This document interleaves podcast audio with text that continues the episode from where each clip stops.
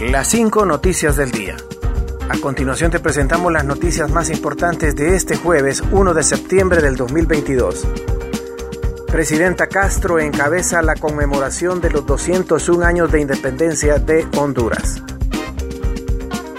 La presidenta de Honduras, Xiomara Castro, encabezó este jueves los actos conmemorativos a los 201 años de la independencia eh, de Honduras de la corona española en un hecho doblemente histórico, marcado por ser ella la primera mujer que gobierna en el país centroamericano. Este 15 de septiembre cumplimos 201 años de la proclamación de nuestra independencia y en la campaña, o sea, cuando buscaba el poder en el 2021, ofrecimos continuar la lucha hasta lograr nuestra verdadera independencia nacional enfatizó Castro en la ceremonia que se celebró en el Monumento a la Paz, situado en el Cerro Juana Laínez, en Tegucigalpa, capital de Honduras. COEP ponen en duda veracidad de acuerdos entre ENE y generadores de energía.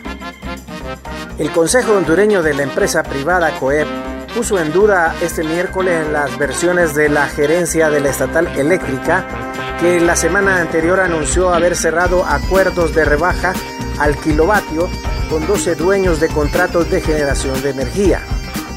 Se dicen muchas mentiras. La Junta Directiva de la Empresa Nacional de Energía Eléctrica todavía no se ha reunido. No sabemos con quiénes han hecho los arreglos, dónde están los arreglos y si son escritos verbales o son ilusiones, cuestionó el director ejecutivo del COEP, Armando Urtecho. El gerente interino de la Empresa Nacional de Energía Eléctrica, Eric Tejada, informó que logró acuerdos con ocho generadores para bajar el costo del kilovatio en 12 contratos de generación. Continuamos con las noticias en las cinco noticias del día. UNAF recibe documentación de Conatel sobre la investigación de millonario fideicomiso.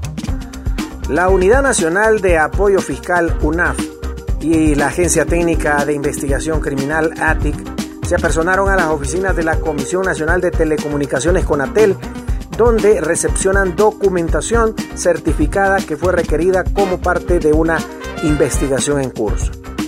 Se trata de seguimientos a diligencias con las que el Ministerio Público busca determinar el uso y manejo de un fideicomiso suscrito entre Conatel y el Banco Nacional de Desarrollo Agrícola Banadesa en el 2014 por un monto superior a los 400 millones de lempiras, del cual se recibió una denuncia por supuestos actos de corrupción. Salvador Nasralla de la ley del Consejo Nacional de Defensa y Seguridad estoy de acuerdo, pero deben excluirse varios artículos. El designado presidencial Salvador Narrala señaló que el presidente del Congreso Nacional Luis Redondo no le responde las llamadas por diferencias ante la nueva ley del Consejo Nacional de Defensa y Seguridad. Yo no tengo relación con Luis Redondo. Las últimas veces que intenté comunicarme con él no contestó eso quiere decir que no quiere hablar conmigo, declaró Narrala. Reveló que Luis Redondo no me responde sus llamadas desde hace tres semanas, desde el momento en que la bancada del Partido Salvador Honduras se opuso a aprobar la nueva ley con dispensa de debate. Narrala indicó que esta situación provocó que Redondo se distanciara del Partido Salvador de Honduras. Bomberos atienden colapso de vivienda cerca del Boulevard Morazán. Elementos del cuerpo de bomberos confirmaron este jueves el colapso de una vivienda ubicada al final del Boulevard Morazán tras las últimas lluvias en la capital producto del sistema de baja presión en el territorio nacional. Preliminarmente se hablaba de personas atrapadas, pero hasta el momento los bomberos no han confirmado esta versión. La teniente Giovanni Velázquez informó que se trata de una vivienda que colapsó en su totalidad y tres viviendas más a punto de ceder, por lo que se procedió a evacuar a las personas que vivían en esas residencias.